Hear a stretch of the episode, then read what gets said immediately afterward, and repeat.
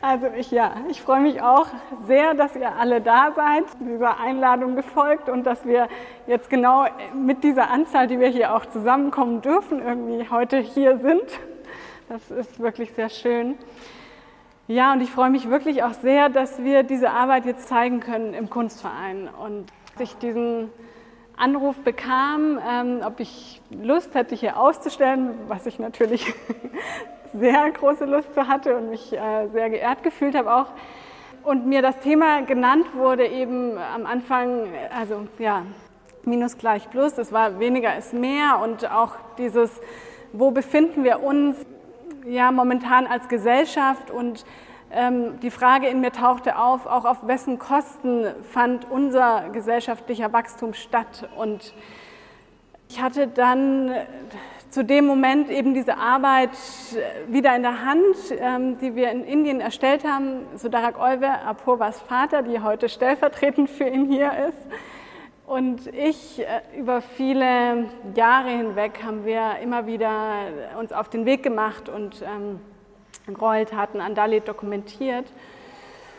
Genau, und diese Frage tauchte einfach in mir auf und ich hatte das Gefühl, ja, es stimmt, wir müssen runterschrauben und gleichzeitig gibt es viele Menschen auf dieser Welt, die überhaupt noch gar nie die Möglichkeit hatten, irgendwo anzukommen, wo sie irgendwas runterschrauben können, weil sie weder genügend zu essen haben, noch ja, ausreichend, hinreichend medizinische Versorgung, Bildung und so weiter. Und mir war das einfach wichtig, in dem Zusammenhang ja, diese Arbeit hier zu präsentieren, die wir aufgeteilt haben in zwei Teile. In Indien selber und auch dort gibt es eben eine ganz starke Abstufung zwischen privilegierten, reicheren Leuten, die oft der höheren Kaste angehören, und den unterprivilegierten, marginalisierten äh, Personen. Und diese Personen gehören überwiegend der Gruppe von Dalit und Adivasi an.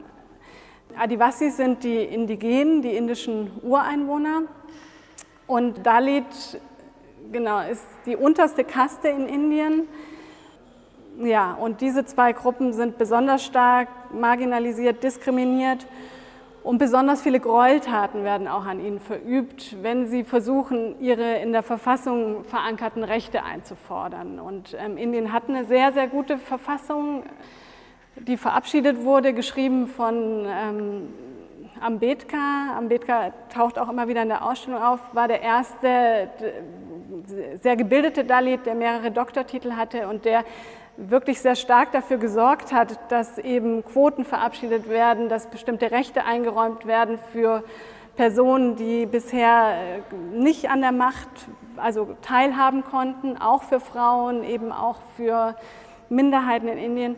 Das Problem ist eben die Implementierung, dass sobald Menschen versuchen, diese Rechte einzufordern und das traditionell bestehende System dadurch eben auch in Frage stellen, dass dann ganz stark sie ja, mit Gegenwind zu kämpfen haben und ähm, oft eben von höheren Kasten versucht werden, daran zu hindern und eben, wenn Bedrohung noch hilft, auch durch Mord und andere Taten, die an ihnen verübt werden.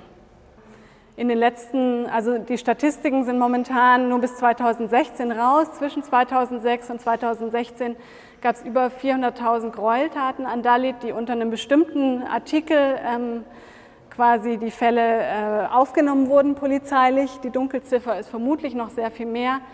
Das sind sehr unterschiedliche Fälle. Also das sind sowohl Mordfälle, ähm, aber es sind auch ja, weitere Fälle von Diskriminierung, von ähm, kein Zugang zu Wasser oder zu Bildung oder zu, also ähm, alle Rechte, die ihnen eben eigentlich zustehen, die ihnen verweigert werden. Und ja, wir haben uns, ähm, es wurden diese Geschichten an uns herangetragen. Viele Jahre hatte ich oder das Thema Kaste sehr an den Rand gedrängt und ich hatte das Gefühl, auch für Sodarak war das viele Jahre kein so starkes Thema. Und 2016 wurde ihm ähm, eine wichtige äh, überreicht. Das ist so ähm, der wichtigste zivile Award in Indien und dadurch ähm, wurde er plötzlich zum Sprachrohr für viele Dalit. Und daraufhin haben wir eben begonnen, uns auf den Weg zu machen, sind durch viele verschiedene Bundesstaaten gereist in Indien und haben diese Geschichten gesammelt. Es sind ein bisschen, ja, ein bisschen über 40, die wir gesammelt haben. Und die Arbeit wiederum lag jetzt auch sehr lange in unserer Schublade. Also ich kam dann zurück hier ähm, nach Deutschland und ich hatte wirklich, also ich konnte mir die Bilder und ich konnte mir die Arbeit und die Geschichten und ich konnte es mir nicht ansehen. Also ich habe so, es war wirklich emotional, war bei mir so ein sowas erreicht, wo ich so das Gefühl hatte, okay, ich werde mich nie wieder damit beschäftigen. Es war auch vor Ort unglaublich schwer, kreativ zu arbeiten. Also es ist bestimmt nicht meine oder unsere fotografisch stärkste Arbeit, weil wir ganz oft, wenn wir vor Ort waren, diese Interviews geführt haben, auch ähm, emotional so überwältigt waren und dass es schwer war, kreativ zu arbeiten. Also, und dafür war es sehr gut, dass wir in einem Team unterwegs waren, dass wir zu zweit waren, dass immer einer von uns handlungsfähig war. Wir waren eben auch viel, ähm, also wir hatten Journalisten, dann die Aktivisten, die uns dorthin gebracht haben, zum Teil Filmmacher mit dabei. Und als jetzt eben die Anfrage vom Kunstverein kam, ähm, und ich hatte die Arbeit gerade wieder rausgeholt und bei Spiegel Online veröffentlicht, und ich hatte das Gefühl, ja, sie muss jetzt ans Licht, sie muss gezeigt werden. Diese Menschen ähm, und diese Geschichten, die wollen gesehen werden, die brauchen diese Würdigung und sie brauchen auch dieses Sprachrohr.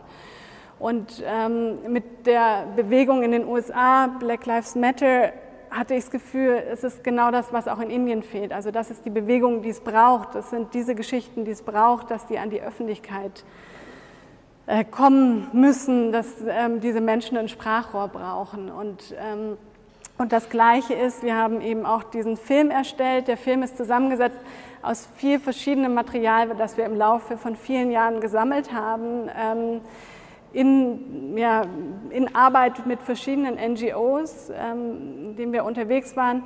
Und der Film zeigt noch diese andere Seite, die eben auch besteht, neben, sagen wir mal, wirklich den Kriminalfällen, ähm, diese anderen Formen von Diskriminierung und nicht teilhaben können und ähm, Ausgrenzung, kein Zugang zu Bildung, kein Zugang zu ja, Land oder eben die Adivasi, die indischen Indigenen, dass sie auch viel eben auf den ressourcenreichen Ländern sitzen, von denen sie dann wiederum vertrieben werden für Entwicklungsprojekte. Und ja, es war mir einfach wichtig, diese zwei Themenfelder hier irgendwie anzusprechen und zu zeigen. Da hat Nirman Chaudhry ähm, sehr stark mitgearbeitet, der viel mit uns unterwegs war und auch gefilmt hat. Cousin von Apurva.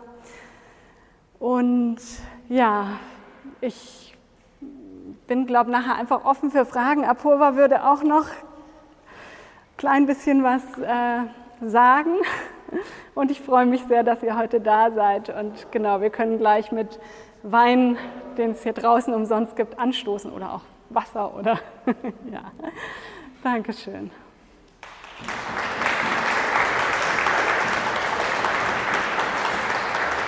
Thank.